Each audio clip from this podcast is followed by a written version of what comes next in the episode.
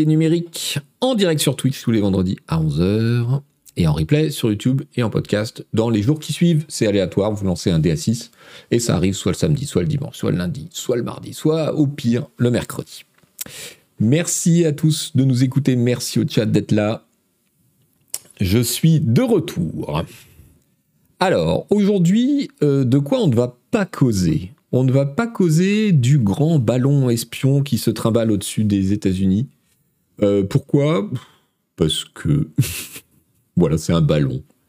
Et de l'aveu même des autorités américaines, ils sont pas sûrs que ça apporte euh, grand-chose comme information supplémentaire aux Chinois par rapport à leur satellite. Et ils ont décidé de ne pas le dégommer parce que bah, c'est compliqué. Après, ça tombe, il y a des gens en dessous, tout ça. Voilà. Donc, on ne va pas parler de ça. Je voulais faire euh, un navigateur, le deuxième navigateur d'affilée sans parler de Twitter, hélas. Hélas. Ce n'est pas possible. Parce que Twitter a encore fait des siennes cette semaine et euh, ça pourrait en avoir un impact assez important, y compris pour un certain magazine indépendant consacré aux jeux vidéo. Voilà, voilà. Bon, donc ce, dont on va causer par contre, on va causer pas mal de chat GPT et des IA génératrices de contenu. On va, on va causer un peu des licenciements dans la tech. J'ai deux, trois trucs à vous montrer. On, à ce propos, on parlera d'une app que j'ai découvert à cette occasion qui s'appelle Blind, qui est une sorte de d'anti-LinkedIn, c'est assez rigolo. On va parler de Netflix euh, qui s'apprête à durcir ses conditions. Euh, on va parler de Spotify. On va parler d'Amazon et de Tomb Raider. Et puis, il y a d'autres trucs qui vont se glisser euh, de ci, de là, euh, entre autres. Oui, Denis, tu as déjà dit coucou. Myrdine le fou qui nous dit de toute façon, il faut 99 ballons rouges pour déclencher une guerre nucléaire. Ok. Les références de Daron, hein, j'ai pas peur de le dire. Je l'ai, hein, mais bon.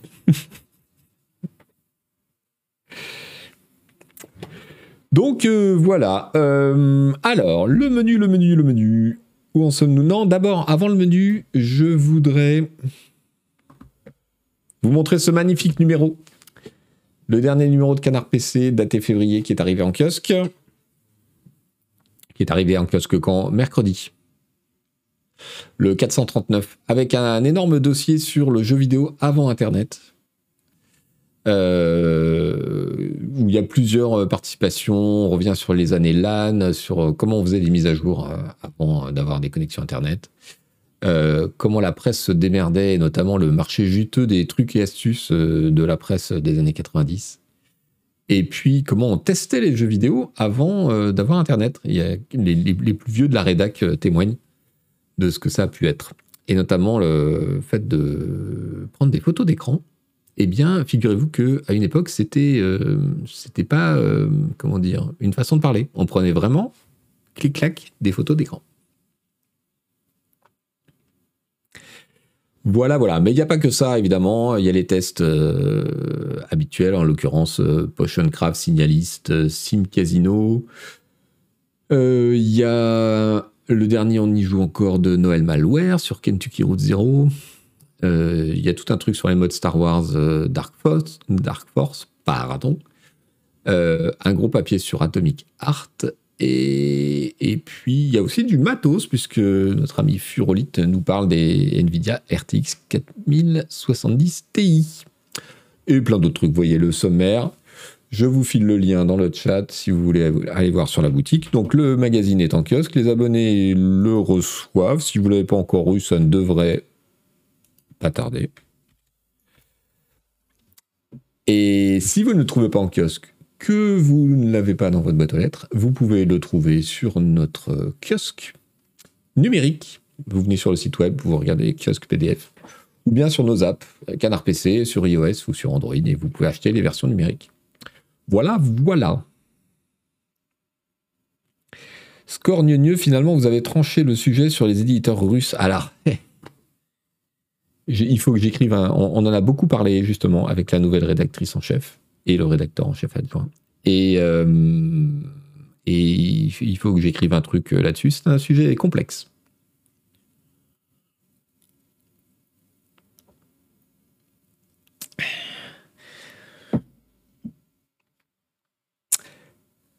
Euh, voilà, Qu'est-ce que je voulais vous dire? Ben, allez, menu. Hop, burger, hop. On parle de Twitter. Qu'est-ce qui se passe chez Twitter? Il se passe ceci, figurez-vous. Ce message, donc, publié le 2 février, soit hier. Je vous le colle. Que dit-il? Eh bien, c'est euh, Twitter Dev, un des comptes officiels de Twitter, qui explique qu'à partir du 9 février, donc la semaine prochaine, euh, il n'y aura plus d'accès gratuit à l'API Twitter. Et que, en revanche, euh, une offre payante va être mise en place. Alors, l'API Twitter, qu'est-ce que ça veut dire? Qu'est-ce que c'est? Mais en fait, c'est la possibilité de se loguer sur Twitter pour bah, d'abord faire des bots. Alors les bots en soi, vous allez dire ouh, c'est pas bien les bots, mais en fait il y en a des rigolos et puis il y en a des utiles aussi. Euh, c'est aussi par ce biais que pouvaient euh, fonctionner un certain nombre d'applis tiers qui étaient utiles. Carl the Mad, salut et bienvenue dans le chat. Et le premier tiers, euh, oui, pour la petite. Ils ont publié. Alors, quand ils ont publié ça, il n'y avait pas encore les prix. On l'a su après. Le premier tiers d'accès, c'est 149 dollars par mois. Boum. Euh, j'ai sélectionné un fil Twitter qui explique bien mieux que moi les conséquences de cette petite affaire. Donc, monsieur Nicolas Vanderbist.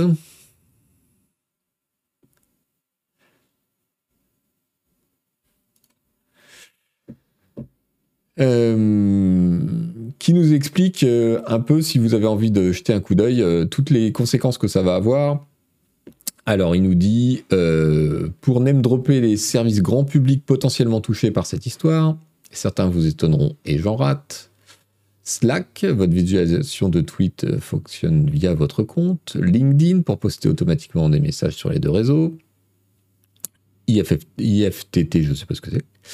Euh, les trends map, les services de trending topic, tous les gens qui font des analyses de, bah, de contenu sur Twitter, les outils d'analyse gratuits, les commentaires de sites via Twitter, style Gravatar, euh, toutes les apps, les messages d'urgence en cas de secousse sismique, les bots de vaccination, les bots pour lien trade, les bots de download vidéo, etc.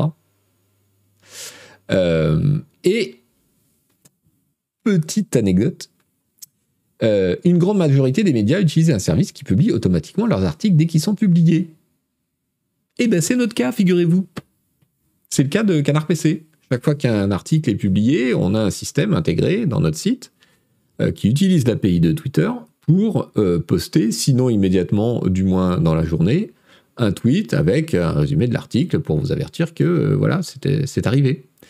Euh, ce qui serait très chiant à faire euh, manuellement, puisqu'on publie quand même euh, plusieurs fois par jour, y compris les news, etc. Il y a des sites qui publient énormément tous les jours.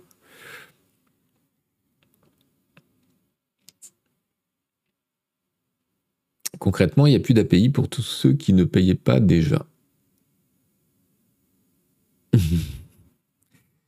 oui, je vois quelqu'un qui demande le prix. 149 dollars par mois, le premier prix. Et le premier prix, c'est 500 euh, accès à l'API euh, par mois.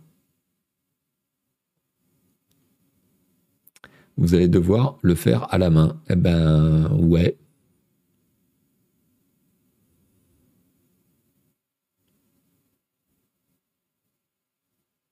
Le bon vieux flux RSS. C'est peu, non, bah ça dépend ce que tu fais en fait. Euh, tu vois, là aujourd'hui, payer 150 dollars par mois à Twitter pour faire ça, alors que tu peux quand même te dire que ben, on fait partie du contenu de Twitter et de son intérêt, puisque voilà, on pose des articles. Hum, ça fait bizarre, quoi.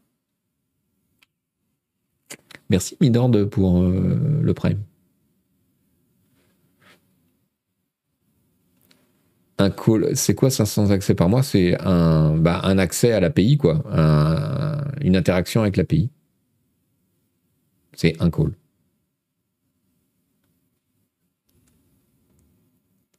Et puis il y a tous ceux qui font ça gratuitement pour des tas de, raisons. Alors je pense qu'il y a un certain nombre de, euh, de solutions pro qui utilisaient cette API gratuite pour faire de l'analyse qui vont bah, juste répercuter le prix euh, sur leurs clients en fait.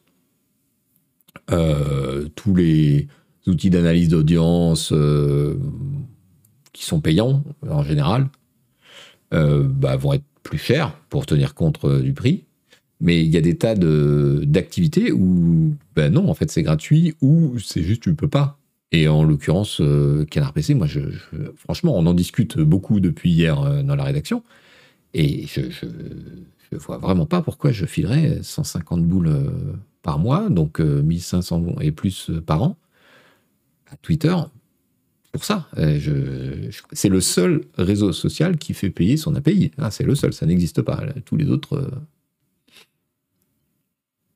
alors, en plus, comme dit euh, KBT, euh, KBT, comme la chronologie est totalement cassée, l'intérêt de Twitter a nettement, notamment pour tout ce qui est service d'urgence, etc., a nettement baissé.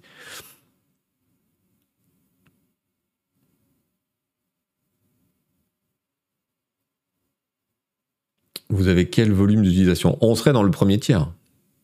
On n'a pas une utilisation euh, monstrueuse. On serait large dans le premier tiers. Je pense que si on pose 5-6 tweets automatiquement par jour, c'est le max. Et même, je pense pas qu'on y soit. On doit être à 2-3. Il y a pas mal de tweets qu'on fait à la main. En fait, il y a, deux. On gère le compte Twitter euh, manuellement pour mettre en avant des choses ou pour les choses importantes. Et puis, sur le fond, euh, il n'y a, a, pas un article qui soit publié sans qu'il y ait un tweet qui soit mis dans la, dans la machine et qui sorte à un moment ou un autre.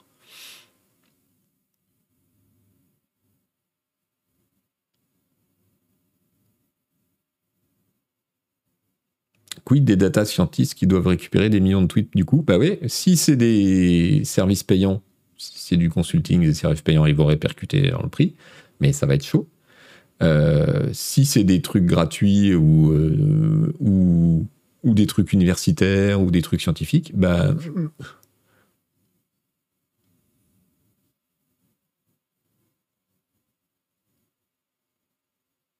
Il y aurait un, il y aurait un tiers. Euh, beaucoup plus bas qui correspondrait à notre usage. Parce que, admettons qu'on en fasse trois par jour, ou qu'on. Bah, c'est facile de le modérer. Donc, euh, admettons, euh, voilà, trois, trois tweets, trois accès à l'API par jour. Donc, ça fait quoi? Ça fait sur 30 jours, ça fait, disons, 100 par mois. Euh, il y aurait un premier tiers dans ces eaux-là à 100 ou 150 plutôt que 500, qui soit beaucoup, beaucoup moins cher. on pourrait l'envisager. Mais là, alors après, c'est pas le seul problème, évidemment. Euh, le, truc, c'est que ils se rendent pas compte que ça flingue tout un écosystème qui faisait partie de la valeur et de l'intérêt de Twitter. C'est-à-dire que je pense que le raisonnement, c'est de dire il y a des tas de gens qui font de l'argent sur le dos du fait que l'API est gratuite, et ceux-là, ils vont être prêts à payer parce que de toute façon, ils vont répercuter leur prix. Ce sera juste ah, tout bad. Euh, mais ils ne se rendent pas compte qu'il y a tout un écosystème qui ne va pas suivre parce que ça fonctionne sur le gratuit et qui enrichit Twitter et enrichit tous les acteurs de Twitter autour en fait.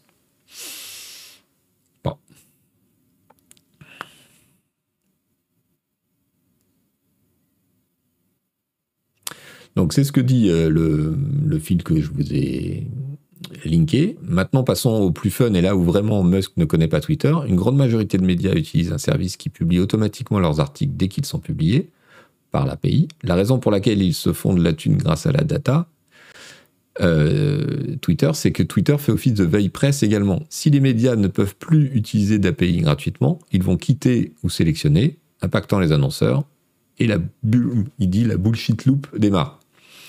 C'est-à-dire que ce qu'il est en train de dire, c'est que la data qui a de la valeur pour Twitter et euh, pour laquelle Twitter peut faire payer, notamment les annonceurs, euh, c'est aussi par l'utilisation qu'en font les gens pour euh, repérer les articles, bah, ceux de Canard PC, moi ce sera ceux du Monde ou d'autres. Si cette activité-là disparaît ou diminue, l'intérêt du réseau diminue aussi. Et donc, leur source de revenus va diminuer.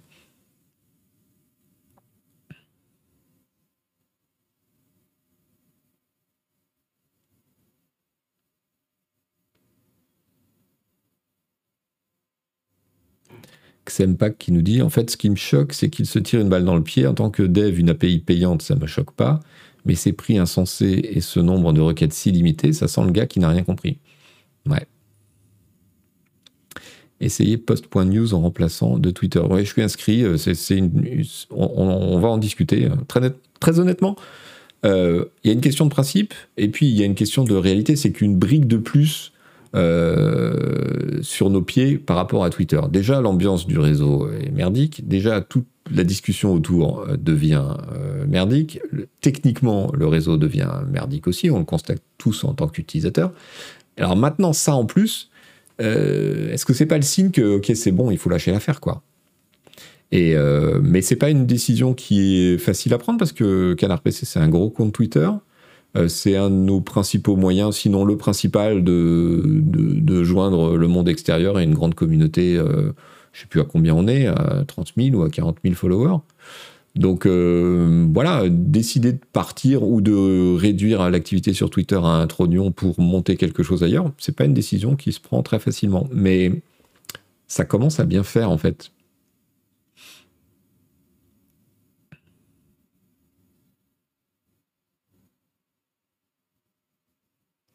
En termes de retour post-clic sur le site, ça dit quoi par chez vous? Alors justement, ça faisait partie des trucs qu'il faut qu'on regarde un peu sérieusement. Hein.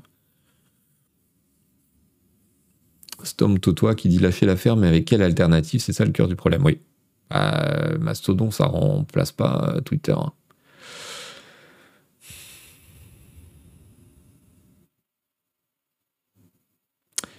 Ça casse aussi le cross-post avec Mastodon. Avec tout, ça casse le cross, tous les outils de cross-posting, tout ce qui simplifie ta vie quand tu es sur plusieurs réseaux à la fois, ça le, ça le pète. Est-ce que le but ne serait pas aussi de garder les utilisateurs captifs? Je ne sais pas quel est l'objectif d'un truc aussi con.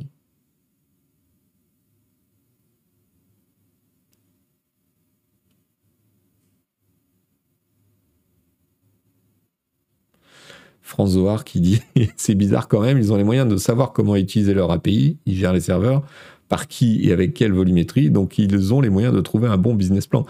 Alors ça c'est la théorie, oui.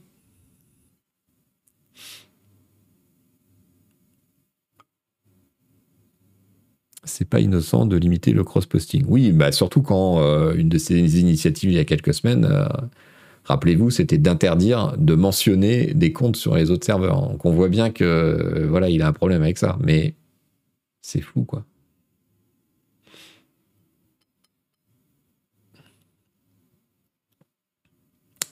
Pas qui dit si c'était 5 euros, je pourrais penser que le but est de casser le cross-post, mais à 150 euros, c'est juste j'ai besoin de thunes. Ouais, c'est la preuve qu'ils sont mal financièrement. Oui, bah il y a, une forme de panique là-dedans, c'est clair. Je pense. Allez, on passe à autre chose.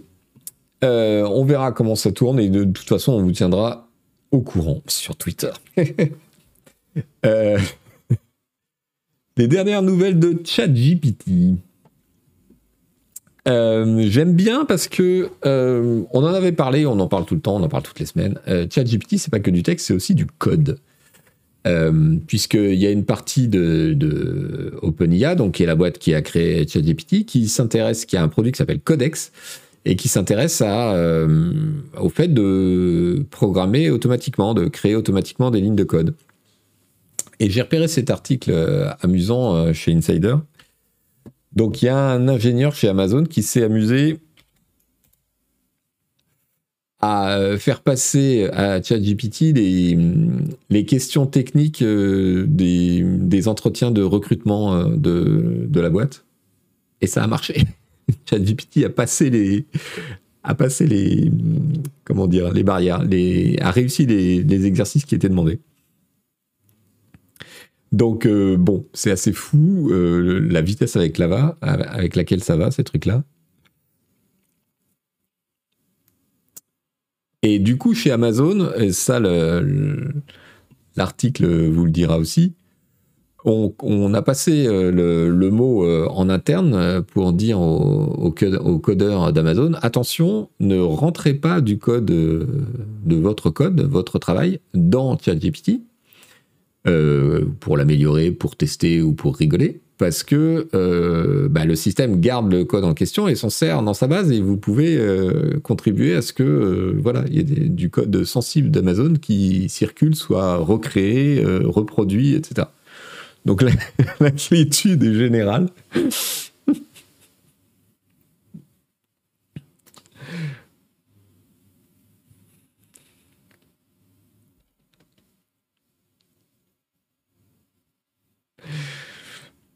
Uriel Kadhafi qui nous dit trop bien, je vais enfin pouvoir demander à ChatGPT de me coder un clone de tweet.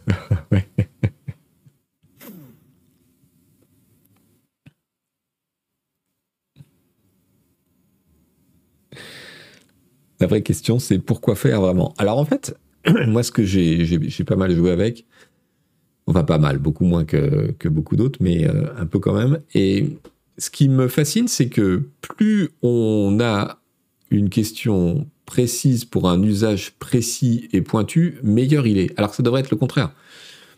Quand on, demande des trucs trop généraux, bah, c'est bon, c'est assez impressionnant quand on connaît pas, mais c'est pas génial. Alors que quand on vise un truc assez précis pour une tâche précise ou une fonction précise, euh, le truc est vraiment bon, quoi.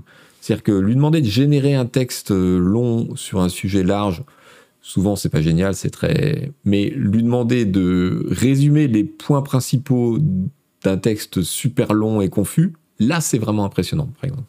Donc, euh, donc pour le code, j'imagine que ça va être pareil. Lui demander de coder rapidement une fonction précise, euh, juste chiante à faire, pas compliqué, mais juste chiante à faire, ça va être super efficace.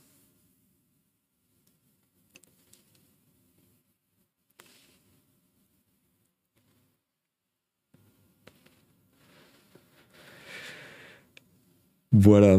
Qu'est-ce qu'on a d'autre euh, sur la question? Alors, comment ça marche d'ailleurs l'entraînement de ChatGPT? Ben, il, faut, euh, il faut collectionner plein de data, plein d'éléments, de textes, de code, de machin. Et avec cet article de Sémaphore, vous apprendrez que eh ben, tout ça passe par des petites mains.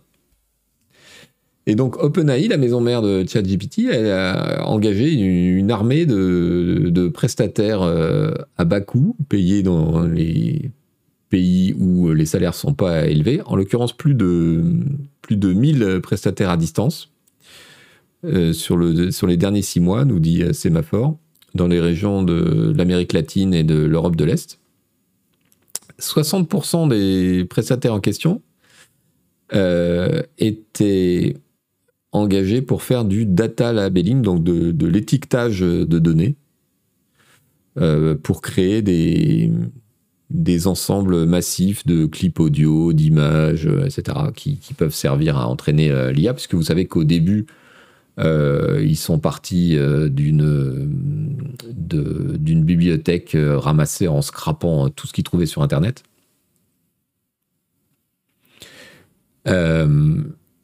Et là où c'est intéressant, cet article, c'est qu'on nous dit que 40% des 1000 en question, donc 400 personnes, étaient des, développeurs, des programmeurs, qui ont créé de la data pour, euh, pour les, modèles OpenAI euh, d'apprentissage de, de, software, de logiciels. Euh, le fameux produit qui s'appelle Codex, qui a été lancé il y a deux ans et donc euh, ces programmeurs étaient employés à coder des fonctions simples, à expliquer euh, comment ils faisaient, à corriger leurs propres fonctions en expliquant comment ils faisaient, etc., de façon à, fournir euh, des, données pour le, pour le système.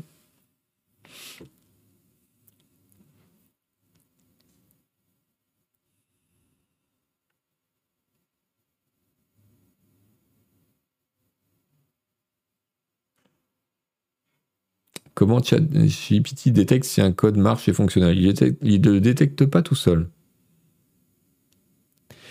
ChatGPT va rencontrer les mêmes problèmes juridiques et éthiques s'il pioche dans des textes copyrightés.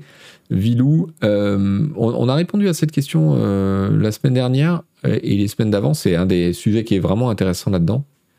Euh, il y a des problèmes de, violation de copyright, et en particulier pour cette histoire de programmation, comme ils ont commencé par scraper tout ce qu'il y avait sur euh, GitHub, qui appartient, vous savez, à Microsoft, qui l'a racheté, et Microsoft étant un, sinon le principal actionnaire de OpenAI.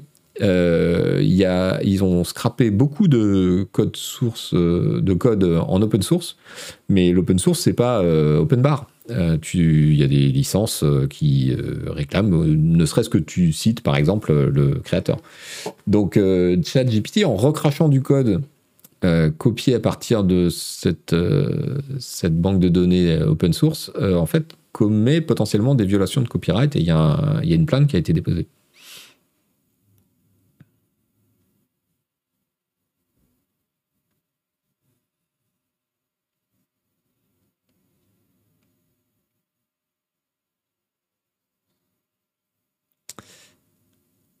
Voilà, voilà.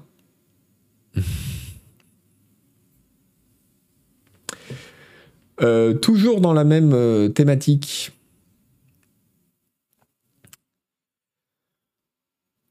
ChatGPT is about to get even better, nous dit, nous dit Sémaphore, parce que eh ben, le moteur principal, on va passer à GPT 4, alors qu'on était jusque-là à GPT 3. Euh, dans cet article, on apprend pas mal de choses importantes et notamment, je soupçonnais pas la masse de calcul qui est nécessaire derrière euh, ChatGPT. En fait, ChatGPT, est adossé à évidemment euh, des serveurs gigantesques qui ont été construits par Microsoft et par OpenAI.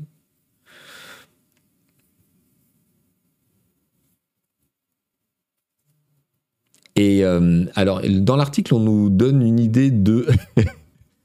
Ils ont bâti un super ordinateur.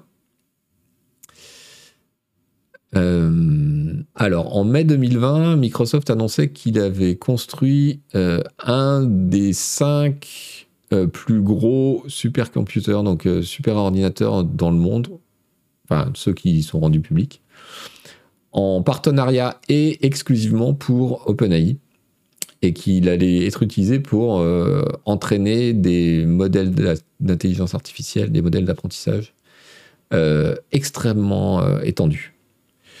Le supercomputer en question, 285 000 processeurs, enfin corps, et 10 000 GPU, avec chacun 400 gigabits par seconde de connexion, de network connectivity, de connexion au réseau. Euh, c'est Nvidia, euh, figurez-vous, qui, qui est le leader euh, pour fournir les GPU. son dernier processeur spécialisé en matière s'appelle le H100 Tensor Core GPU. Et il est spécifiquement designé pour, pour faire tourner les transformers utilisés par GPT. Parce que GPT, le T, c'est transformer.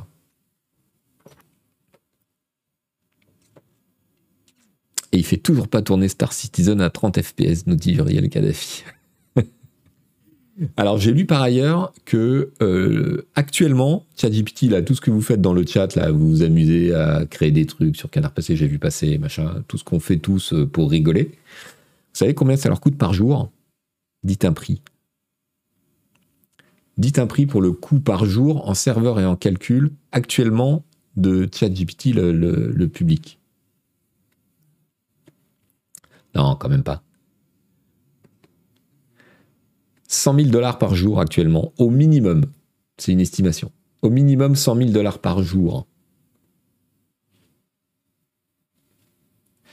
Et oui, donc euh, vous comprenez pourquoi Microsoft a injecté des milliards euh, dans OpenAI et vous allez comprendre aussi pourquoi OpenAI lance une version payante.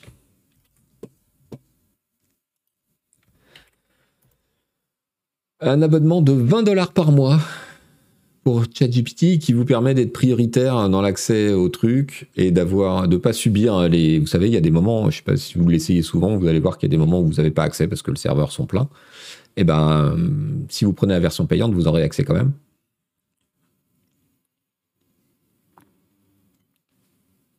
Pour l'instant c'est ça va être limité aux US mais ils vont étendre petit à petit donc 20 dollars. Euh, 20 dollars par mois, il faut en avoir une utilisation euh, pro ou semi-pro euh, régulière quand même. Oui, à comparer aux 150 balles de, Twitter pour utiliser son API.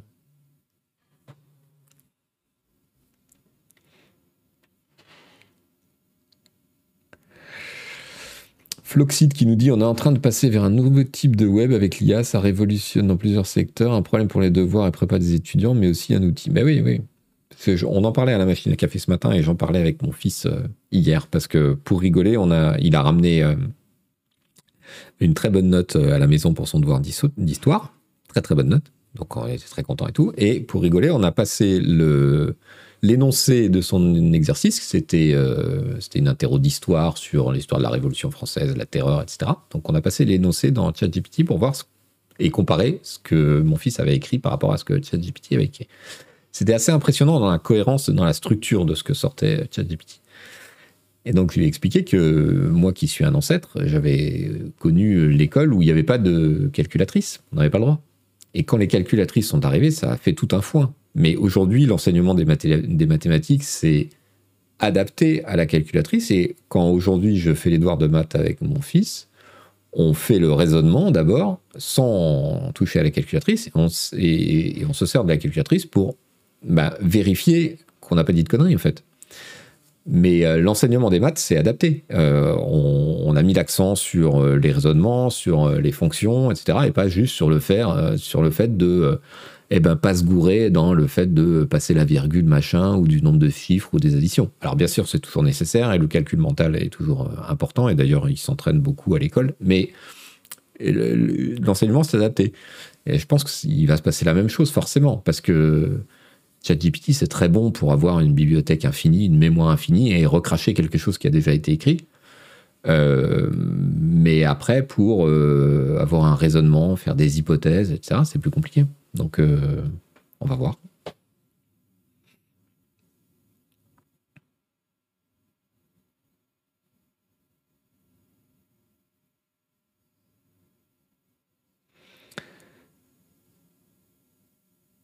FR qui dit Histoire-géographie, je leur ai posé une question large sur le rôle de la France dans les premières années et ils devaient affiner avec l'aide de ChatGPT. Ben voilà, c'est excellent comme. J'adore. Hein. J'adore cette méthode. Sibelle qui nous dit Je suis conseillère pédagogique et c'est 100% notre défi majeur à travailler avec les enseignants et enseignantes.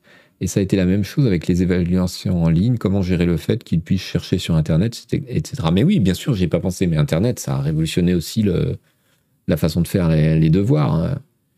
Merci pour vos contributions, euh, StirFR et Sibel, c'est super intéressant. Sauf que ChatGPT invente des réponses plausibles sans souci de réalité. Oui, oui, euh, mais en ça, c'est comparable du coup à l'accès Internet où on peut trouver des fake news et des trucs absurdes et des erreurs.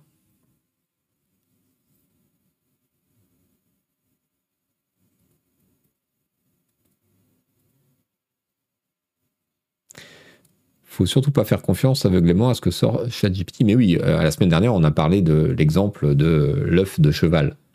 Euh, si, on pose la si on pose la question à ChatGPT, euh, est-ce que est-ce que c'est bien de manger un œuf de cheval Il répond que c'est pas bien, mais à aucun moment il, percute que ça n'existe pas un œuf de cheval. On peut lui demander de nous sortir une recette de cuisine à base d'œuf de cheval et complètement absurde.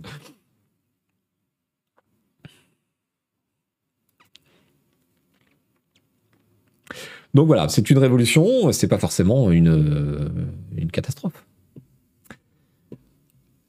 Alors, figurez-vous que euh, ça touche des domaines potentiellement encore plus intéressants. Euh, parce que voilà, j'ai trouvé cette annonce rigolote sur la newsletter Platformer. Un nouveau réseau social qui est en préparation avec euh, les ex-cofondateurs d'Instagram. Et alors, ça s'appelle Artifact. Et vous allez me dire, mais quel est le rapport avec l'IA Eh bien, c'est un réseau social dopé à l'IA. Et en particulier, euh, ce qui les intéresse là-dedans, c'est euh, le fameux pouvoir des transformers, ces modèles de calcul de machine learning.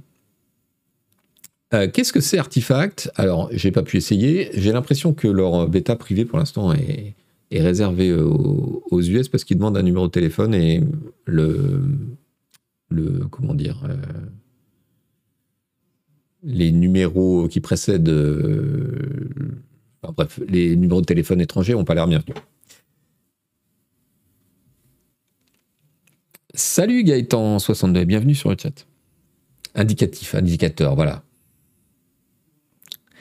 Euh, donc vous lirez l'article. Est-ce que je voulais donner l'article? Je sais plus. Oui? Non? Peut-être? Hop.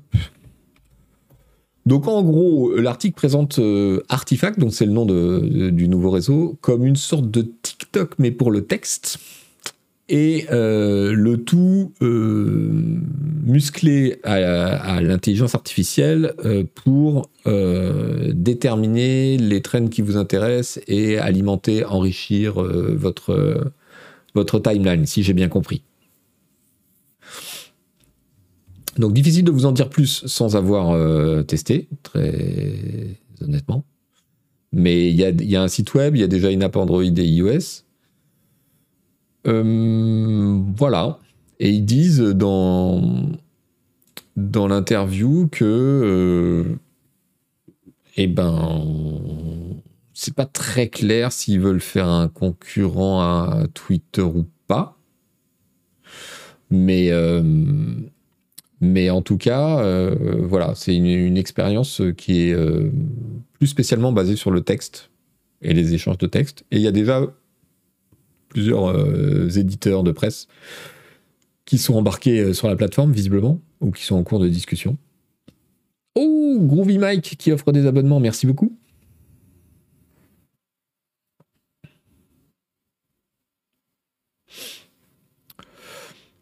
Voilà, voilà. Si ça vous intéresse, euh, allez-y. Allez voir l'article. C'est en anglais, évidemment. Donc, Artifact se présente comme un un newsfeed, donc un fil de news personnalisé qui, utilise le machine learning pour euh, comprendre vos intérêts et euh, qui vous permet de discuter en fait des, articles ou des textes avec euh, les amis, avec vos amis. C'est une sorte de Google Reader dans une app mobile qui a aussi une fonction de, discussion à plusieurs euh, sur, euh, sur le contenu. Voilà. Five One. Bonjour Monsieur Yvan, j'ai adoré la couve du dernier CPC. Eh ben merci. Je transmettrai. Personnellement, je la déteste cette couve.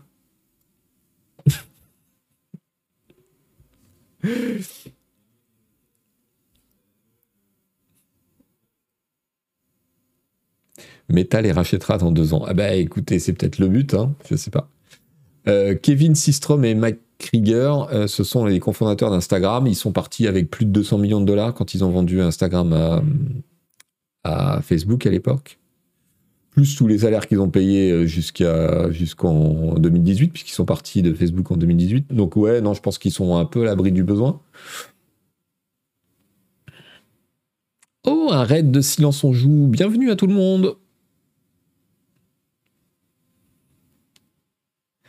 Salut à tous, on est en, pleine euh, exploration de euh, l'actualité sur ChatGPT, l'intelligence artificielle, etc. On a fini ce chapitre-là et on arrive à un autre. Pingolin 5 qui nous dit J'ai trouvé la couve horrible. On parle du dernier Canard PC qui est paru mercredi. J'ai trouvé la couve horrible, mais l'intérieur est super. Yarlao, merci pour le recrutement d'une rédactrice en chef géniale. Mais il n'y a pas de quoi. C'était une décision facile à prendre. Salut à tous les Silence on joue. Euh, la suite tout de suite. Parlons un peu de la récession, de la crise de la tech aux États-Unis, etc. On a vu beaucoup d'annonces, évidemment, de licenciements et tout ça. J'ai trouvé un truc assez rigolo. Euh, le site layoff.fyi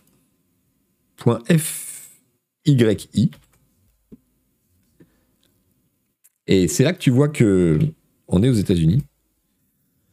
Donc les gars ont mis en ligne un espèce de... Alors c'est à la fois un répertoire euh, des, euh, des licenciements dans la tech et en même temps un espèce de tracker du nombre de licenciements. Alors là on voit, vous voyez que en 2023, donc euh, un mois quoi, 272 compagnies tech ont licencié 86 882 employés exactement. Et vous avez la liste avec toutes les un tableau avec euh, la liste de toutes les de toutes les sociétés qui ont licencié, euh, qui sont répertoriées avec euh, une source, etc. Donc les derniers en date, bon, il y en a des petites, des grosses, ça dépend. Hein. PayPal, par exemple, a licencié 2000 personnes à San Francisco le, le 31 janvier. 7% de, des effectifs. Euh, Philips a licencié 6000 personnes à Amsterdam. Ah, mais c'est pas que le. D'accord, c'est pas que les US alors. Et alors, là où c'est rigolo, entre guillemets, c'est qu'on a deux dates. Donc, si je mets 2022, on obtient 159 666 licenciements répertoriés. Putain, c'est du génie, dit HBK Live. Tu peux check combien la boîte où tu postules a viré de gens. Et ouais, c'est l'idée. Mais alors, ça va encore plus loin parce que il y a des il y a des onglets dans leur petit tableau, donc on peut voir des beaux graphiques. Et là où j'ai été absolument stupéfié, c'est que il y a la liste des gens, mais genre avec leur nom, leur qualification et tout. Et là, tu dis nulle part, ailleurs que euh, qu'aux États-Unis, quoi. Donc euh, ils sont allés chercher, donc c'est des voilà, c'est des docs Google, j'en ouvre un au pif. Hein. Et là, boum. Nom, prénom, job, euh, expérience, euh, le lien LinkedIn de la personne, etc. Donc alors on voit bien dans quel esprit c'est fait. C'est genre, bah cool, on offre un outil pour le, réseauting et, pouvoir se mettre en avant et tout. Mais, mais, mais les exploitations catastrophiques de ça sont tellement immense que je n'arrivais pas à croire ce que j'avais devant les yeux.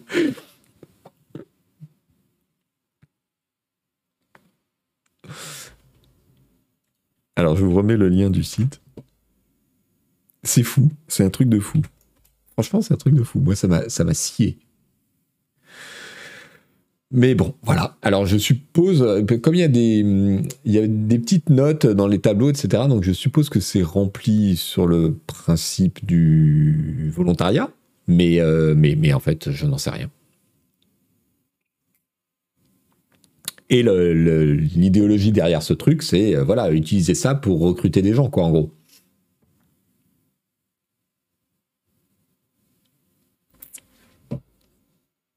Je ne sais pas si on leur a demandé leur avis ou pas. il y a certains commentaires qui ont l'air d'avoir été remplis par les personnes elles-mêmes. Et j'avoue que je n'ai pas passé 15, 15 ans là-dessus pour voir s'il y avait tout, tu vois. Il n'y a pas. Euh, voilà, c'est pas complet. Vous voyez là, par exemple, il y a deux listes concernant Meta, mais qui concernent 158 et 1694 personnes. C'est très très loin des, des 10 000 licenciements annoncés. Donc, euh, je pense que c'est de la voilà, ils ont, ils ont rassemblé en un point euh, des, données, euh, euh, comment dire, éparses, mais volontaires hein, des personnes en question. Mais c'est quand même fou de, laisser autant de données comme ça en libre accès. Enfin, je veux dire, c'est. Moi, ça me file les jetons. Salut Frédégonde. Voilà, j'ai découvert un autre truc assez marrant. Euh, c'est euh, cet article de CNN Business, en anglais, hein, toujours, euh, qui raconte qu'il y a une, une app qui s'appelle Blind, comme aveugle, Blind, qui connaît un énorme succès depuis la vague des licenciements dans la, tech. Alors, c'est quoi le, principe de Blind? C'est un réseau anonyme, mais qui te demande de te loguer et de te vérifier avec euh, une adresse euh, de ton boulot. Donc c'est anonyme, mais on vérifie que tu es bien de la société euh, X. Donc voilà, le seul truc qui apparaît. Et l'article est assez intéressant parce que, bon, ils expliquent comment euh, bah, les gens se sont retrouvés sur cette app euh, pour deux raisons. À la fois, au moment où ils craignaient les licenciements, par exemple, là, ils racontent que il y a 6000 employés de Microsoft qui ont créé des comptes sur Blind quand euh, les licenciements ont commencé à être annoncés pour euh, spéculer, discuter entre eux de qui allait, euh, voilà, quel département serait, voilà. Donc c'est un espèce de forum anonyme, mais simplement tu sais que la personne à qui tu parles est effectivement quelqu'un de Microsoft. Et puis ensuite, une fois que les gens été licenciés, ils se connectent aussi pour bah, échanger leurs trucs et astuces, se réconforter les uns des autres, essayer de, voilà, c'est assez, assez marrant. Euh, c'est comme un. Alors, voilà ce que dit cette phrase c'est un forum euh, pour partager des informations euh, entre professionnels avec la vérification que tu es bien, que tu travailles bien là où tu dis que tu travailles. Et dans l'article, il raconte que l'app et qui existe depuis plusieurs années en fait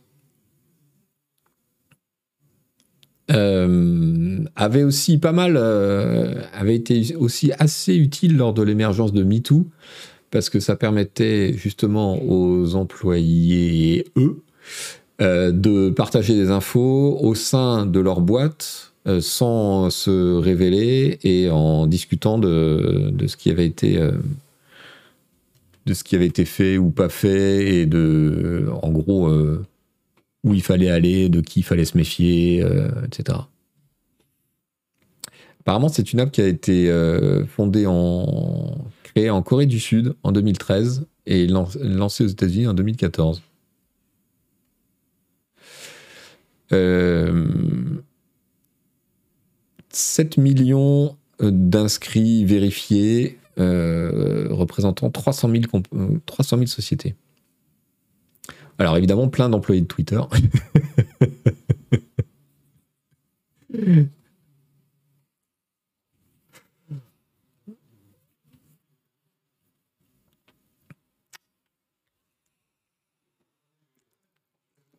Oui, alors ils partageaient aussi euh, les, grilles de salaire. Tout à fait. Il y avait le côté MeToo avant la vague des licenciements et aussi le côté salaire pour euh, voilà Donc euh, bon, j'ai trouvé ça marrant. Et alors c'est un peu le c'est un peu le contraire de LinkedIn en fait. C'est l'anti LinkedIn euh, blind. C'est rigolo. Il y a, y a une grosse euh, poussée vers LinkedIn pour voilà créer des connexions bidons entre professionnels machin. Et là c'est l'anti LinkedIn dans le sens où tu es anonyme, tu fais pas avancer ton ton ton clout personnel, mais mais t'échanges des infos sous couvert de la protection de l'anonymat. Je pense que c'est très utile aussi pour euh, les syndicats, se syndiquer, partager de l'information là-dessus aussi dans les boîtes américaines où c'est très tendu. Donc euh, voilà, trouver ce, mouvement, cette tendance euh, intéressante. Et maintenant, je vous propose un contre-argument à cette idée qu'il y a une récession dans la tech, etc. Un édito, enfin je sais pas comment on appelle ça, une colonne, donc un parti pris euh, vu dans le Los Angeles Times euh, qui explique, enfin qui défend l'idée sur laquelle en fait le, vrai objectif des licenciements dans la big tech, c'est de reprendre le contrôle sur les travailleurs. Euh, l'article est assez une tribune, voilà. Merci Fier Pampan, ma, langue ne trouvait pas, mon cerveau ne trouvait pas le bon mot. Une tribune, voilà. Donc potentiellement volontairement un petit peu provocatrice ou polémique. Euh, lisez-le. Euh, il s'agit en fait, euh, l'auteur, et c'est assez intéressant, dit que en gros, il n'y a, pas de, a pas de crise réellement dans la tech. Il y a une crise d'évaluation boursière, mais ça, ils ont l'habitude. Et que en vérité, euh, le, rebond est déjà là et qu'en euh, particulier euh, l'essor de ChatGPT, etc., va, provoquer un rebond qui, est, qui va être massif. Et on le voit sur certains cours en bourse déjà depuis quelques semaines.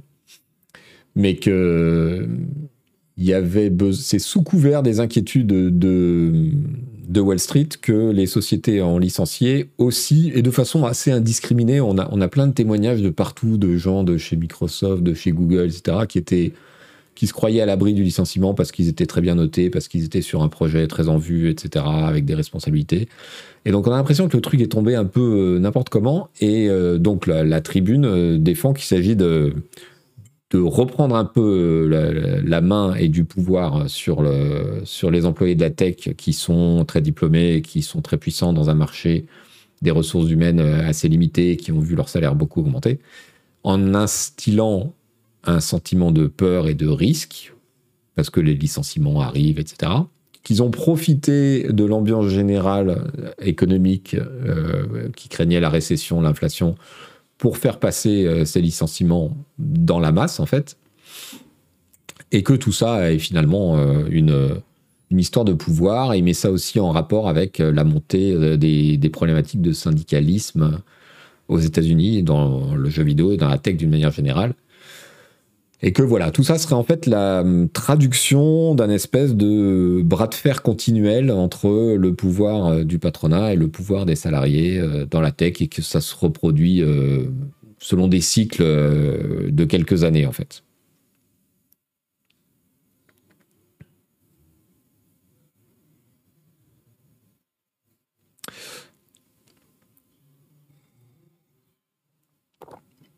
Et c'était assez marrant d'ailleurs de voir comment ce, discours euh, peut être interprété, parce que j'ai vu passer dans la presse euh, française, là, euh, Facebook a publié ses résultats, et il se trouve qu'en 2022, le chiffre d'affaires est en recul, mais en recul de 1%.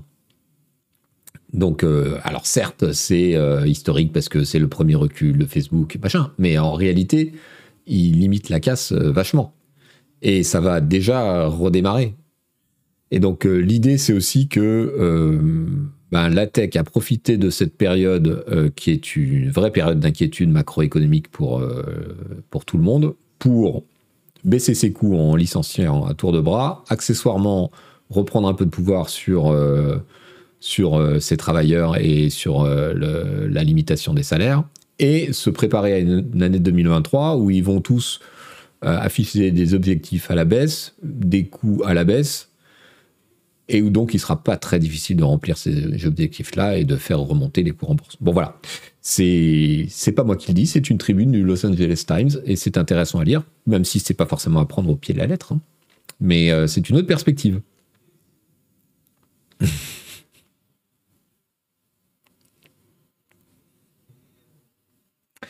une autre perspective à surveiller, je dirais.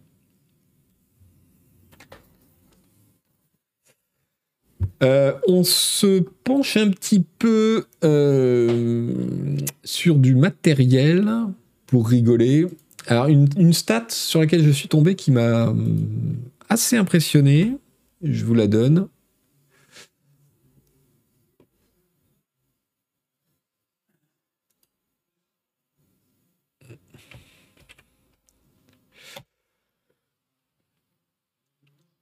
Euh, les livraisons de smartphones ont décliné de 18% pendant le trimestre des vacances et de 11% en tout en 2022. Euh, d'après l'IDC, qui est donc euh, un institut d'études sur le, matériel et les chaînes logistiques. Avec un petit tableau euh, qui montre euh, les, les pourcentages pour les, pour les principaux acteurs. C'est assez massif sur le smartphone. Et, euh, et ça, c'est peut-être quand même un indicateur de quelque chose, d'une tendance assez lourde, parce que ça fait plusieurs années qu'on dit que bah, l'innovation dans le smartphone, elle est plus tellement visible. Alors certes, vous avez des écrans de plus en plus grands. Maintenant, ils sont tellement grands qu'ils sont pliables. Euh, certes, vous avez euh, des euh, appareils photo de plus en plus performants, avec de plus en plus d'objectifs différents, qui couvrent de plus en plus d'usages, etc. il y, a une vraie progression technique incontestable, mais elle est quand même vachement incrémenté, quoi, incrémentiel.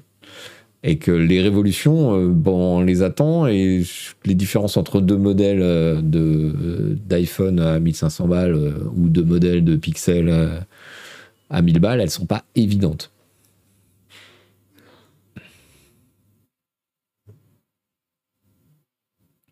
Donc, et donc, on attendait que le marché ralentisse. Il, il, ralentissait pas tant que ça. Et bien là, 2022, boum, je trouve les chiffres assez impressionnants. Et je me demande dans quelle mesure euh, c'est significatif de quelque chose de plus profond.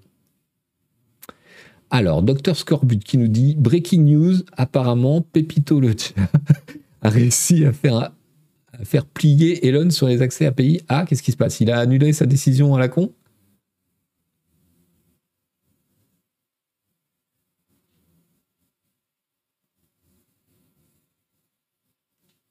Accès ouvert pour les utilisateurs vérifiés. Oh mon Dieu. D'accord, donc il va falloir payer 8 dollars au lieu de euh, je sais pas combien.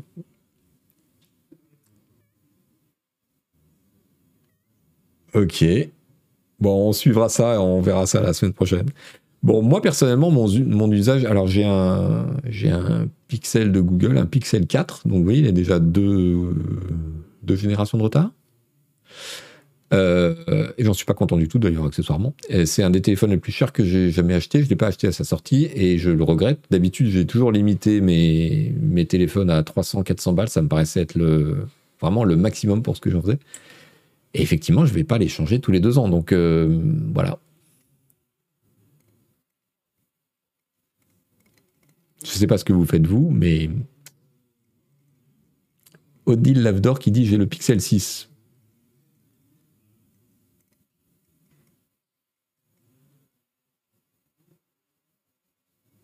Je mets 300 euros tous les 5 ans dans mon smartphone, dit, Jefferson. Bien suffisant, je ne rate rien en termes d'usage. Oui, moi je joue pas avec, par exemple.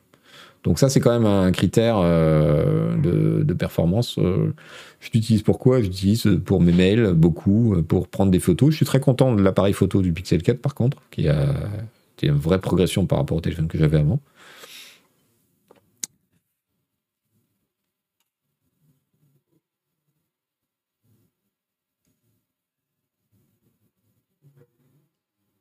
Un Samsung à 400 balles tous les 6 ans, DJ Agatai. Ouais.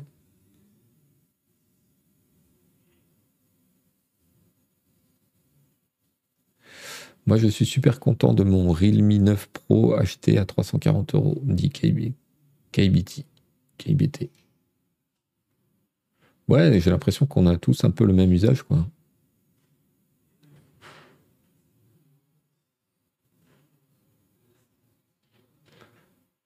Un iPhone avant dernière génération tous les 6 ans. bon, moi, je suis sur Android et je veux avoir les mises à jour. Euh, rapidos. Donc, euh, je me concentre sur les marques qui mettent pas de surcouche euh, pénible et qui euh, ont la réputation de faire passer les mises à jour très vite. Donc, ça limite un peu mon choix. Et c'est pour ça que j'ai longtemps été un adepte des pixels de Google, forcément, puisque c'est autant aller directement à la source. Mais quand ils ont changé leur politique de prix et que maintenant c'est devenu des super smartphones haut de gamme, ça m'a pas tellement plu. J'ai eu un OnePlus qui, que j'ai beaucoup aimé.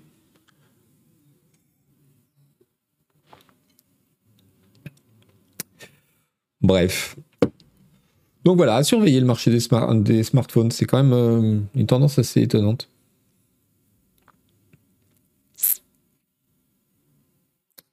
Le Nexus 5 tellement bien ce phone. Ouais, moi j'ai eu le 4 et j'en étais amoureux. Et quand j'ai dû le lâcher, j'étais j'étais très très très très déçu.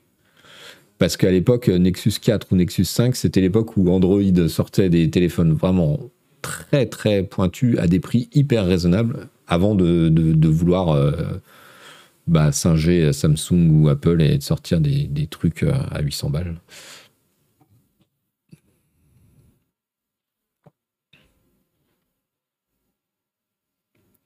Odile Levdor. Pareil, j'avais le Nexus 6 avant le Pixel. C'est sûrement le dernier Google car les prix sont abusés. Puis même l'appareil me plaît pas. Moi, j'aime pas le, form factor du Pixel 4. Enfin, je l'aime pas ce téléphone. Voilà. Je suis, coincé avec pour un certain temps parce que vu le prix auquel je l'ai payé, je vais pas changer tout de suite. Mais je l'aime pas. Enfin bref. Euh, qu'est-ce qu'on a d'autre? Euh, Oui, tiens, au niveau matériel, un truc rigolo. Euh, il y a Microsoft qui, qui, fait un plugin pour euh, le Stream Deck pour Microsoft Teams. C'est pas beau ça?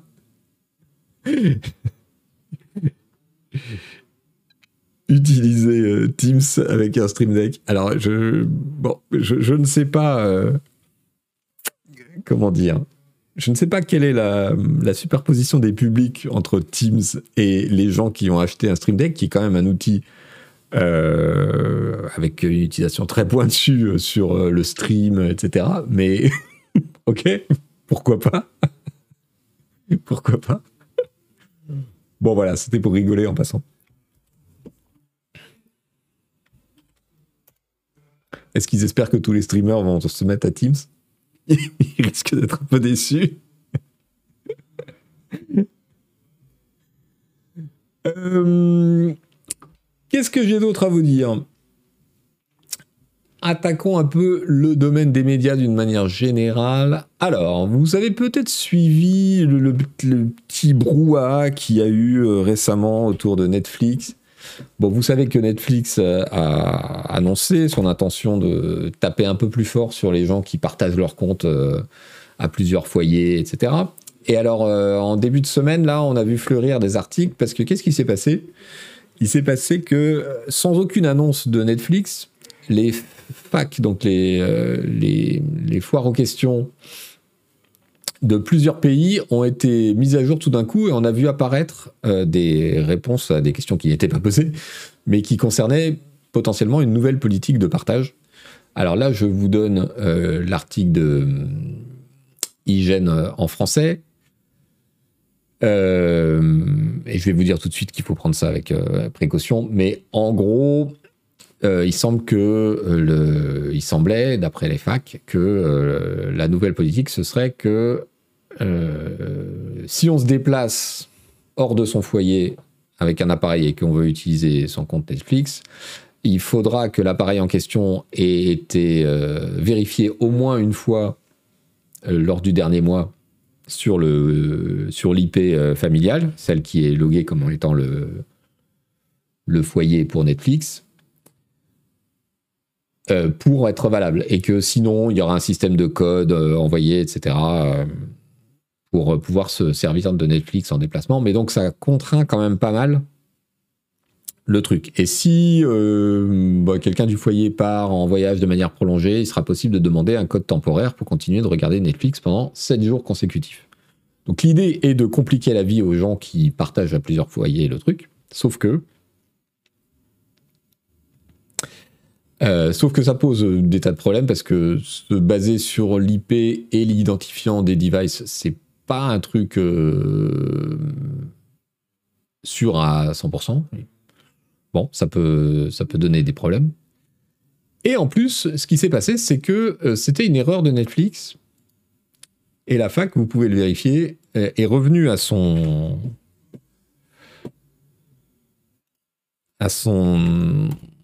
statut euh, normal, sans mention de ces, de ces nouvelles données. Euh, Netflix a répondu à la presse US, sur le, chez qui c'est arrivé aussi, en disant que bon bah voilà, c'était une erreur, qu'ils avaient euh, à la suite d'une connerie en gros, ils avaient mis à jour les facs de tout le monde, alors que ça ne concernait que les pays sur lesquels ils sont en train de tester ce truc-là, à savoir des pays d'Amérique centrale et d'Amérique du Sud, quoi. Donc euh, bon, on voit la direction qu'ils vont prendre, mais c'est pas sûr que ce soit intégré tel quel. Je pense qu'ils sont en train de tester le machin. Ils vont, vont voir comment euh, ça revient. Et puis, euh, et puis euh, on ne sait pas quand, surtout. En Europe, par exemple.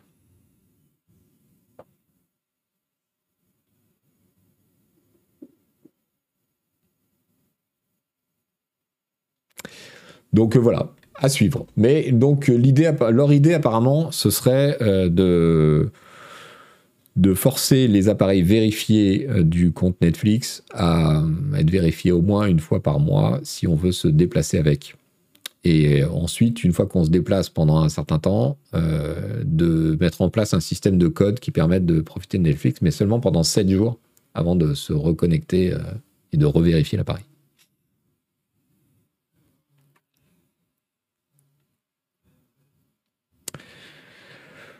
On va voir. On va voir.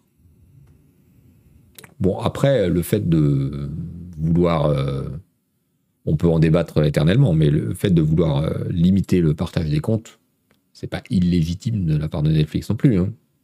Reste à avoir le meilleur système de façon à pas pousser les gens à tout simplement pirater, quoi.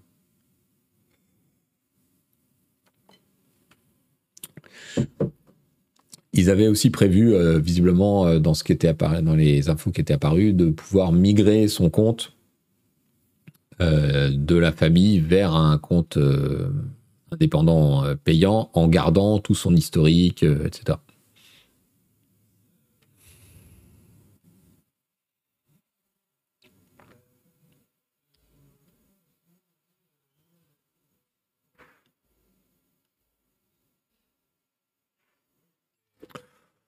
Donc voilà. Des nouvelles de Spotify, eh bien devinez quoi? Spotify perd de l'argent. Bon, ça, c'était pas la nouvelle, ok. Non, ce qui est, euh, la nouvelle qui est intéressante, c'est que Spotify donc compte 205 millions d'abonnés, ce qui est quand même un chiffre assez impressionnant, mais euh, a multiplié ses pertes par 10 en gros, je crois. C'est-à-dire que bon, il supprime aussi 6% euh, des effectifs mondiaux, blablabla. Bla, bla, Premier, une meilleure efficacité. Euh, a perdu 430 millions d'euros en 2022. 430 millions. Alors que les pertes précédentes, euh, c'était quoi? Je crois qu'elles sont données dans l'article. 34 euh, millions en 2021. Donc ils étaient quasiment à, l'équilibre, quasiment à 30 millions près, en 2021. Et là, poum, ils replongent à mort. Euh, ben voilà, le pari euh, sur le podcast leur a attiré quelques ennuis, mais visiblement pas autant de résultats qu'ils espéraient. Ils ont beaucoup investi. Et puis, je vous rappelle que les majors euh, de la musique, qui sont partenaires et actionnaires de Spotify, n'ont absolument aucun intérêt à ce que Spotify soit bénéficiaire, en fait. Euh, quitte à choisir, euh, une major aura toujours intérêt à, augmenter euh, le prix de sa redevance payée par Spotify plutôt qu'à laisser Spotify faire des bénéfices et n'en reverser à la major qu'une partie en dividende. Donc voilà, le, business est coincé dans cette contradiction, fondamentalement.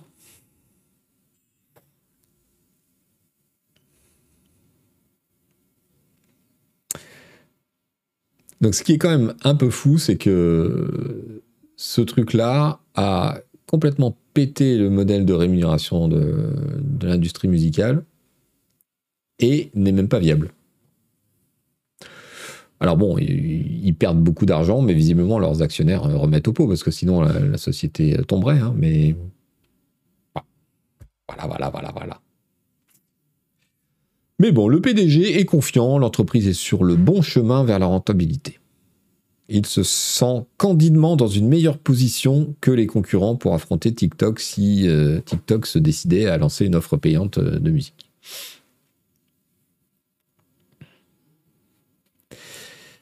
Je ne sais pas si je vais garder mon compte Spotify parce qu'au final j'écoute toujours les mêmes musiques.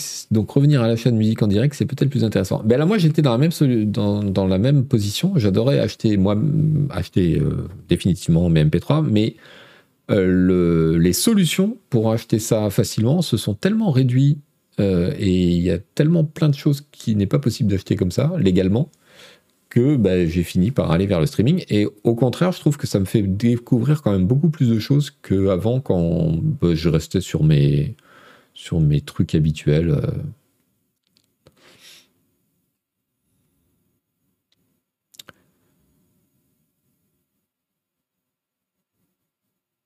Les formats physiques, non, c'est hors de question. Kiproco44 qui dit c'est génial objectivement Spotify. Ben oui, j'avoue que en tant qu'utilisateur, euh, je trouve ça extraordinaire. Mais bon.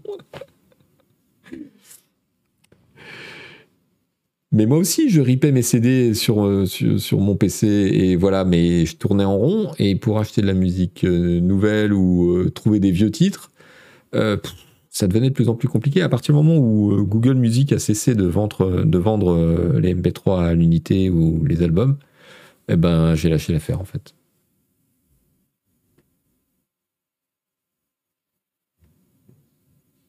Merci Tony Dwarf pour la beau.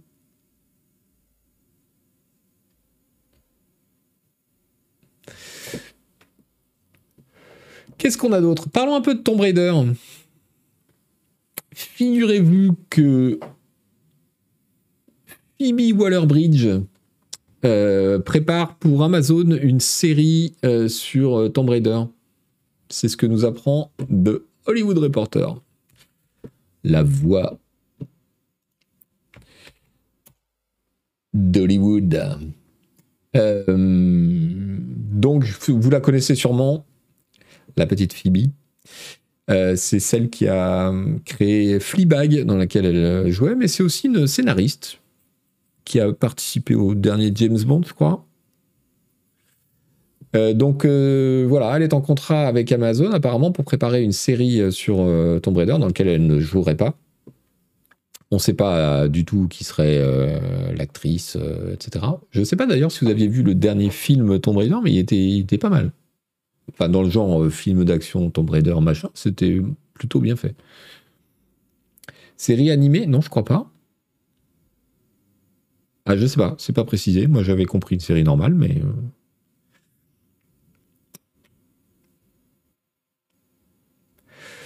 Euh, tout ça est à mettre. Donc oui, ah oui, c'est ça qu'ils disent dans l'article. elle sera dans Indiana Jones 5 et elle a coécrit No Time to Die, le dernier James Bond.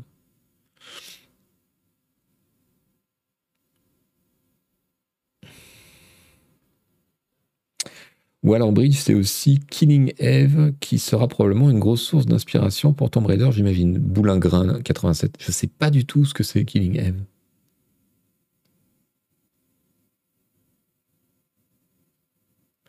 Angelina Jolie a refait un Tomb Raider. Non, c'est une autre actrice Alicia Vikander qui a fait le dernier en 2018.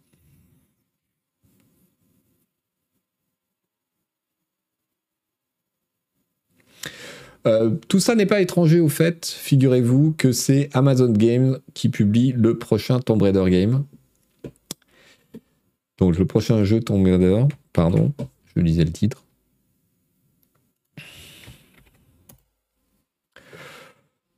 Donc, à la suite d'une euh, négociation avec Crystal Dynamics, c'est Amazon Games qui sera éditeur du prochain jeu de Crystal Dynamics.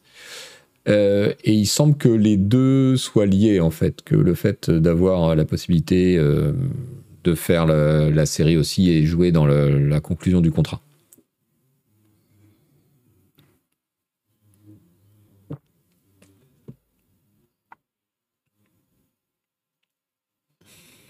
Oh, Getafix Merci beaucoup Super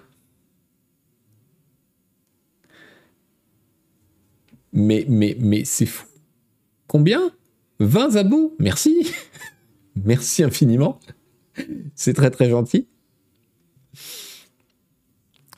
Euh, mais écoutez, moi je, suis plein d'espoir. Alors depuis qu'on a eu Arkane euh, sur Netflix, donc euh, la série animée adapté euh, de League of Legends, enfin en tout cas de son univers, et qui est super bien. Depuis qu'on a euh, The Last of Us, qui pour l'instant euh, chez HBO est ultra bien, eh ben, je me dis que, c'est possible aussi d'avoir une chouette série qui détend bien sur Tomb Raider, why not hein? Pourquoi pas?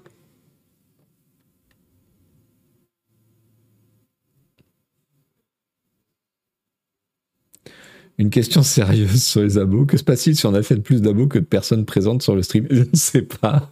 Il y a Renouki.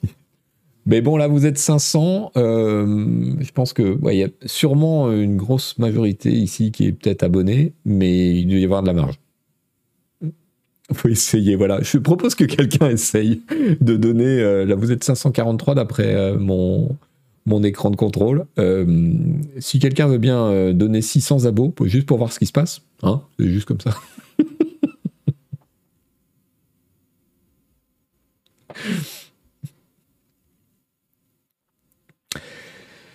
HBK Live qui nous dit sur Tomb Raider, j'ai du mal à y croire, mais laissons sa chance au produit. Il faut toujours laisser sa chance au produit. Euh, qu'est-ce que j'ai encore pour vous? Une bonne nouvelle. Tenez, et ça m'a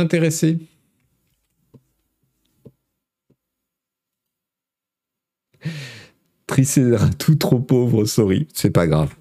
bienvenue quand même, Triceratou.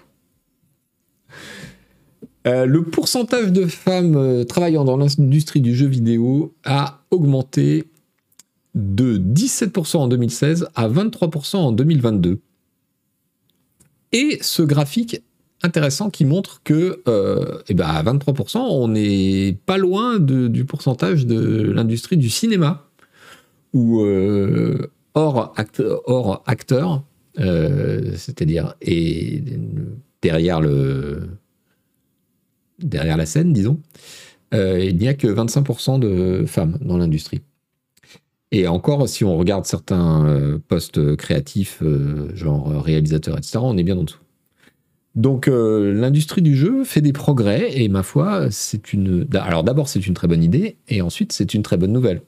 Comme quoi, s'intéresser aux conditions de travail, au sexisme, au harcèlement, arrêter de faire des, euh, conférences et, des salons avec euh, des filles à moitié à poil euh, et des jeux ultra sexistes, eh ben ça encourage et ça rend l'univers peut-être plus accueillant pour les femmes et on ne peut que tous en profiter, je crois, en termes de, créativité, de renouvellement.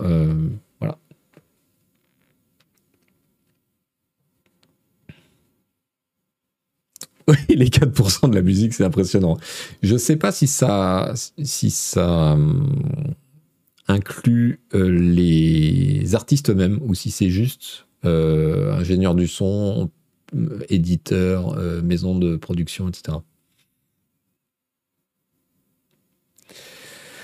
Mister Bungle qui me demande Vous touchez plus d'argent si on prend l'abo via Prime ou si on achète directement sur Twitch?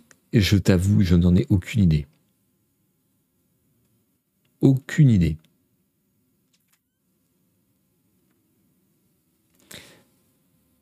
Échanger les recruteurs qui sont clairement misogynes. ça, ça peut aider aussi, ouais, c'est clair. Euh, y a-t-il déjà eu une rédac chef avant Hélène Ripley chez CPC Non, c'est euh, c'est la première fois qu'on a une rédac chef.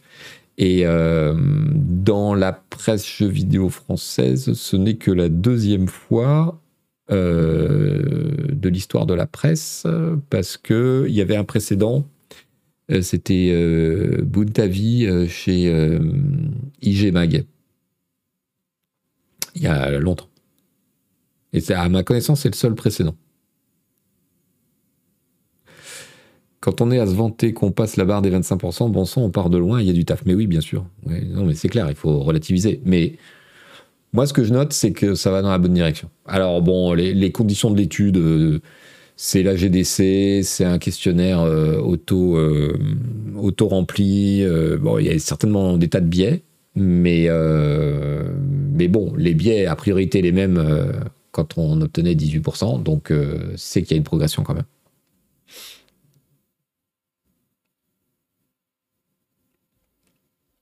À la rédac Canard PC, le ratio est dégueulasse. C'est clair.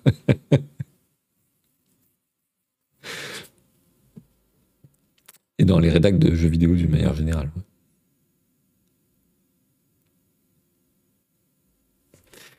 Euh, quoi d'autre? Allez, oh ben, j'ai rappelé. On, on, va passer au bonbon parce que là, je suis super en retard. 12h43. Très, très en retard. Alors, les bonbons. Qu'est-ce que je vous propose cette semaine? Je vous propose un petit time-lapse. Euh, un time-lapse assez impressionnant. C'est la construction euh, d'un parking à vélo euh, sous-marin, en sens où il est construit sous l'eau, à Amsterdam entre 2019 et 2022. Regardez-moi ça. C'est un time-lapse industriel. Alors, d'abord, on vide le bordel. Enfin non, on vide. Voilà. Pas d'abord, mais dans un premier temps, il faut quand même vider.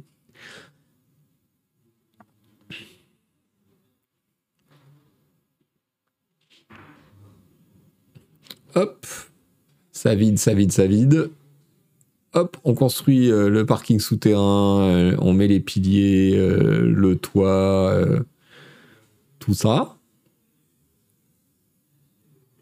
Trois ans de travail, hein. Trois ans pour le chantier. Et après, on réintroduit l'eau. On construit des jolis pontons et on fait passer des jolis bateaux. C'est beau, non? Et alors, comme vous êtes curieux, je sais que vous êtes curieux, vous voulez voir à quoi ressemble le parking souterrain en question. Hein? Eh ben, euh, j'ai quelques images pour vous. Alors, est-ce que vous voulez le lien euh, vers le YouTube, peut-être? Le parking est en dessous, ouais, tout à fait. Le parking est en dessous, on y accède. Il y a des escalators quelque part, je ne sais pas où, euh, et des ascenseurs. Et il ressemble à ça. Alors non, les hublots là, c'est pas l'eau hein, que vous voyez.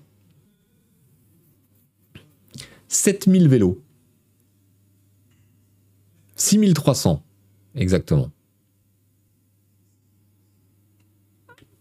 Avant, après, vous voyez, c'est très moderne. Qu'est-ce que j'ai d'autre pour vous? Avant de finir, faut que je me grouille. Ah oui, un truc de fou un calendrier annuel en une seule page. Est-ce que vous aviez déjà vu ça?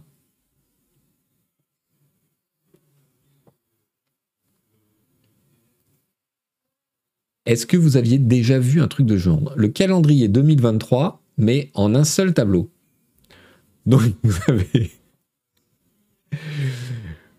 vous avez les mois là, avec les jours de la semaine qui se succèdent, mais pas dans le même ordre et les numéros. Et donc pour comprendre où on est, il faut prendre son mois en colonne et ajuster en fonction du jour pour avoir le numéro. Ça fait mal au crâne, ouais, je suis d'accord. Mais je savais même pas que c'était possible en fait.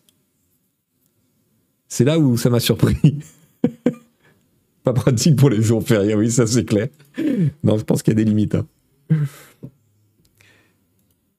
Ça sent le délire d'ingénieur.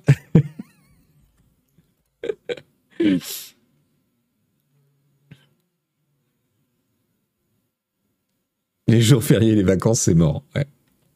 Mais bon, ça doit être créé dans un pays où il n'y a pas de jours fériés, pas de vacances. Voilà, mais je savais même pas que c'était possible, donc euh, voilà, je vous le propose, vous en faites ce que vous voulez, maintenant vous savez que ça existe.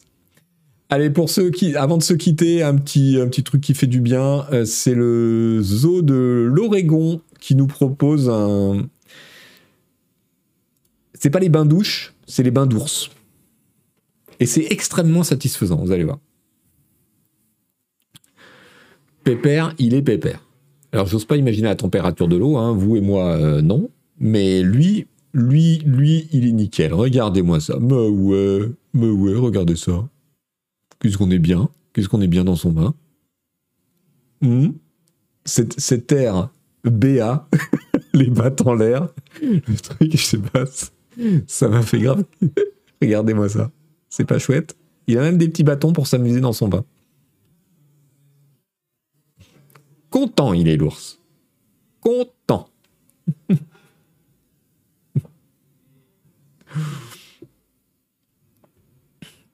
Et voilà, le bain est fini. Je vous mets le, je vous mets le Twitter. Hop, voilà le lien. Pépère le hein. bon, merci à tous. Le navigateur termine très très en retard. Il est 1h moins 10, c'est la catastrophe. Euh, merci d'avoir été là. Merci à ceux qui soutiennent la chaîne par leurs abonnements. Merci à vous si vous nous regardez sur YouTube ou en podcast. Mettez un petit cœur, un petit machin, un petit clic dans un coin pour nous faire remonter dans les algorithmes. Et euh, ça nous permet de faire découvrir la chaîne à plein d'autres gens. Euh, je vous souhaite un excellent vendredi. Je vous souhaite un excellent week-end. Et si vous nous écoutez ou nous regardez un podcast au début de la semaine prochaine, eh ben, passez une bonne semaine aussi. Il n'y a pas de raison. Allez, ciao tout le monde. Merci dans le chat, merci au modo et merci à tous ceux qui ont donné plein plein d'abos. Bonne journée à vous tous. Ciao.